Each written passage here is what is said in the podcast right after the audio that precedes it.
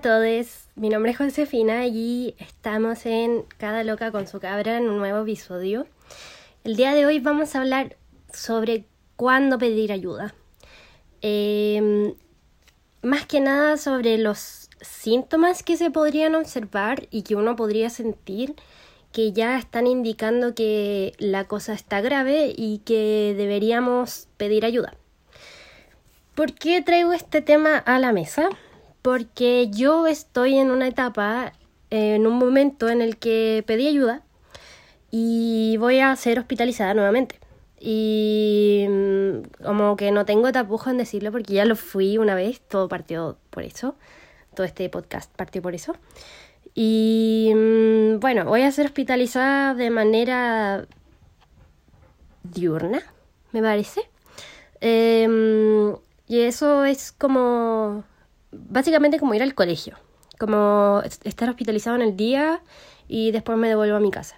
Me hacen controles como psiquiátricos y con psicólogos y actividades y todo eso como para estabilizarme más. Eh, ¿Por qué lo hice? Porque yo ya estaba, estoy, mejor dicho, porque aún no parto, parto mañana. Estoy presentando muchos síntomas que me hacen no poder vivir mi vida tranquilamente. Y eso me complica.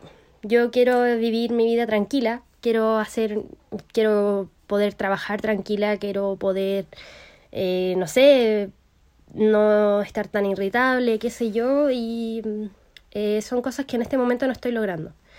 Entonces, por eso voy a estar hospitalizada y mm, voy a seguir haciendo episodios. Eh, probablemente no sea mi mayor prioridad porque mi prioridad es tratar de estar bien siempre. Eh, y eso. Así que eh, voy a ser lo más honesta siempre posible. Tratar de dar como mi mayor honestidad porque siento que si doy lo doy uno recibe lo que da. Entonces a mí me gusta que la gente sea honesta conmigo, así que yo lo voy a hacer aquí. Em, así que eso, vamos de lleno al tema de cuándo pedir ayuda, qué es lo que podrían sentir. Como, ok, ya, me siento mal, pero me siento lo suficientemente mal como para pedir ayuda, como para ir al psiquiatra, psicólogo, etcétera, cualquier tipo de, de terapia. Y hay cosas en las que nos podemos dar cuenta. Por ejemplo, y creo que lo más notorio es como desbalance en el sueño. Ya sea, por ejemplo, a mí me pasa que yo duermo poquísimo si no fuera por las pastillas que tengo que eh, tomar para dormir, eh, dormiría. Antes dormía como dos horas al día. Bueno, a la noche. Y conozco gente que a la vez puede ser que duerman mucho. Eh, y cuando ya están durmiendo una cantidad excesiva, como que tienen sueño todo el día, sin contar como el que podamos estar cansados, porque ahí hay otra cosa. eso indica como, bueno, algún tipo de como depresión, como algo que necesitemos pedir ayuda. Em, a mí también me pasaba mucho las migrañas, como dolores de cabeza intensos.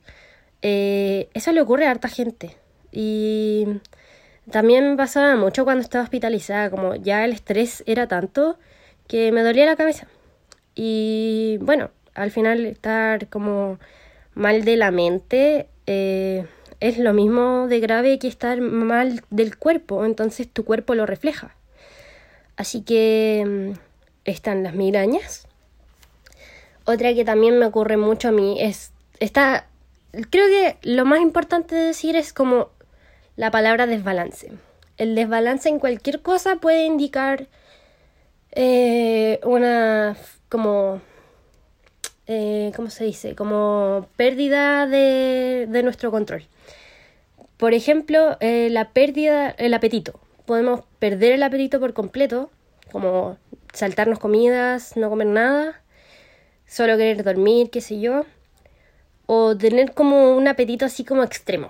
Así, realmente comer todo el día, no parar de comer, o ni siquiera que sea por apetito, sino como por ansiedad, como comer todo el día. Y a mí me pasa mucho como ambos. Como que no tengo hambre nunca, pero al final igual estoy comiendo todo el día porque estoy ansiosa. Entonces, como sin hambre y no me nutro bien, no me nutro, suena horrible.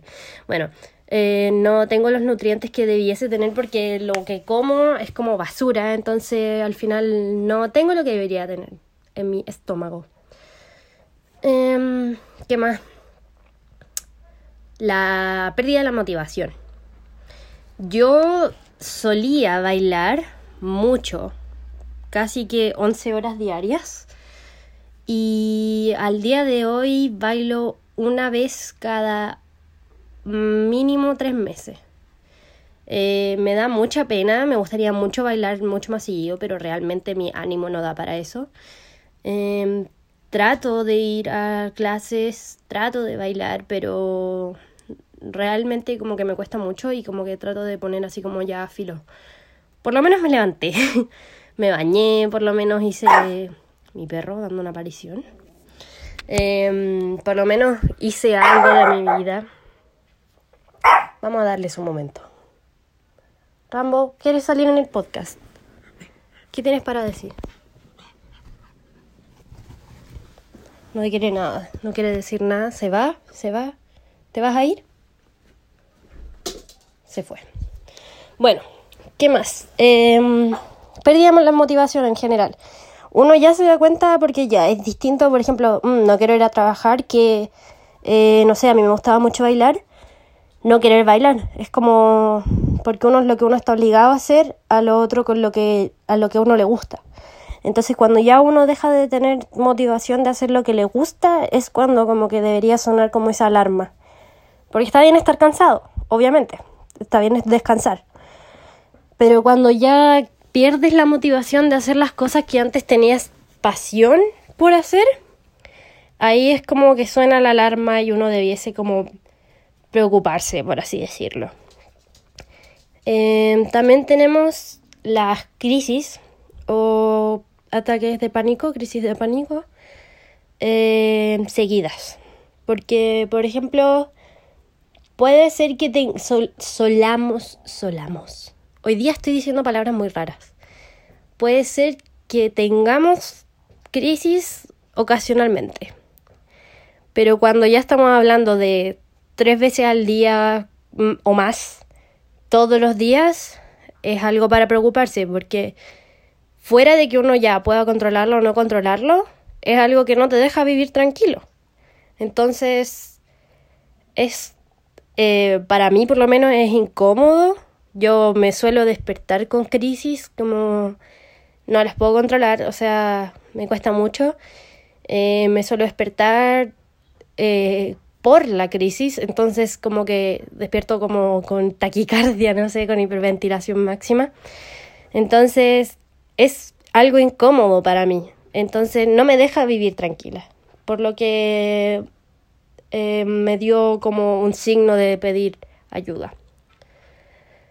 Eh, otra cosa que yo estoy diciendo todo como se refleja en mí, para que tengan una sensación de cercanía con estas como síntomas porque todos nos pasan, creo que de cierta, en cierta cantidad a todos nos pasan como siempre, pero cuando ya es todo esto junto y seguido, es cuando ya nos tenemos que preocupar. Em, y bueno, iba a decirles lo sobre el, el próximo, que es la, la poca paciencia o la irritabilidad. Yo de por sí soy una persona con poca paciencia, pero cuando estoy, estoy como mal, eh, tengo una irritabilidad que es terrible, es como nadie me puede mirar sin que yo me enoje y me, me emputezca y que me dé rabia, es como... Y me da rabia que me dé rabia. es como, ¿por qué no puedo estar normal? ¿Por qué no puedo reaccionar de una buena manera? ¿Por qué no puedo ser más paciente? Em, y creo que como que me he logrado dar cuenta cuando realmente alguien me enoja a cuando es como mi subconsciente que no quiere nada. Y mm, por último, la sensación de vacío. De vacío ya sea como de propósitos como por qué sigo viva, por qué estoy viva, por qué tengo la vida que tengo, por qué me gusta lo que me gusta, como ese cuestionamiento, pero de forma negativa. Como ese, cuando ya tenemos esa sensación de vacío, como que no le encontramos sentido a nada, hay que preocuparse y hay que ocuparse porque si bien no es fácil encontrarle un sentido a las cosas ni un significado, a mí todavía me pregunto cada día cuál será mi propósito en la vida. Em, podemos hacer cosas por mientras. Yo por lo menos por mientras estoy haciendo el podcast.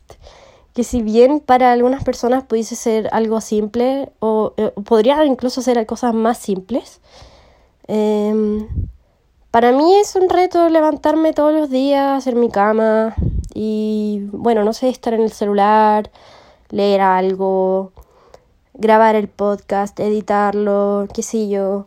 Eh, y cada cosa son mm, retos mínimos para los demás, pero para nosotros son cosas muy grandes que uno tiene que aprender a valorar y que ya, si bien nos sentimos como vacíos por dentro, podemos encontrar cosas que ocupen ese espacio. Podemos encontrar actividades que, si bien ya no tenemos ganas de hacer lo que nos apasiona, pero quizás, no sé, encontramos un libro para pintar que nos gusta y es una cosa tan simple, pero a nosotros nos llena, que eso es lo importante. Lo importante es sentirnos bien nosotros, no como lo que los demás pudiesen ver. Puede ser cualquier cosa, puede ser lavarse los dientes, no sé, maquillarse, terminar de ver un programa, comer algo, lo que sea, pero que nos llene, que sintamos que por lo menos nos, nos haga como vibrar un poco dentro, como sentir que ese espacio como que algo pasa. Y mm, bueno, no, no voy a alargar tanto el episodio porque desde ahora quiero hacer episodios más cortitos pero más intensos. Em, quería decir como cuando pedir ayuda es darse cuenta de todos estos desbalances, ya sea como en lo que uno hace el día a día, ya sea en el sueño, en el apetito, de la motivación, la, estas como crisis seguidas, eh, la irritabilidad y el vacío, etc. Em, hay más síntomas, pero es lo que quería nombrar esta semana. Eh, darnos cuenta cuando ya esto es muy intenso, cuando el desbalance está muy intenso y realmente no nos deja vivir una vida tranquilos. Eh, y sentimos que nos está haciendo mal, eh, que no nos deja hacer lo que nos gusta y que realmente no nos deja vivir. Así que eso. Em, les voy a contar más de mi aventura en la nueva hospitalización en el próximo episodio, ya que empiezo mañana, así que en la otra semana ahí voy a contar. Y eso, quiero que sepan que cualquier tipo de ayuda, porque claro, estamos hablando cuando pedir ayuda, pero qué tipo de ayuda, está bien. Puede ser decirle a, tus papás, a tu mamá, a tu papá, a tu persona que te cuida, si es que alguien te cuida, tienes la suerte de que alguien te cuide, decirle, ¿sabes qué? No me siento bien. Eh, y si te pueden llevar al psicólogo o al psiquiatra, es súper bueno. O sea, es un privilegio que pocos tenemos. Em, y pucha, ojalá todos pudiésemos. Em, pero también hay muchos otros tipos de ayuda que pudieses obtener. Hay, ya hablamos en episodios anteriores sobre las terapias alternativas y hay tantas, tantos tipos de terapias y de tipos de ayuda que uno nunca sabe cuál le va a resonar y cuál le va a hacer bien. Así que invito a que prueben, a que no tengan miedo de pedir ayuda. De verdad que pedir ayuda y de saber y decir que uno está mal es para valientes. Y mm, eso, deseo que todos estén bien y mm, tengan unos lindos días. Ahora se vienen las fiestas, así que les deseo a todos como mucha paz porque sé que las fiestas pueden ser em, unas épocas eh, bastante como gatillantes de estres estresores, em, para las personas. No sé si lo que dije tuvo sentido, pero yo siento que se entiende.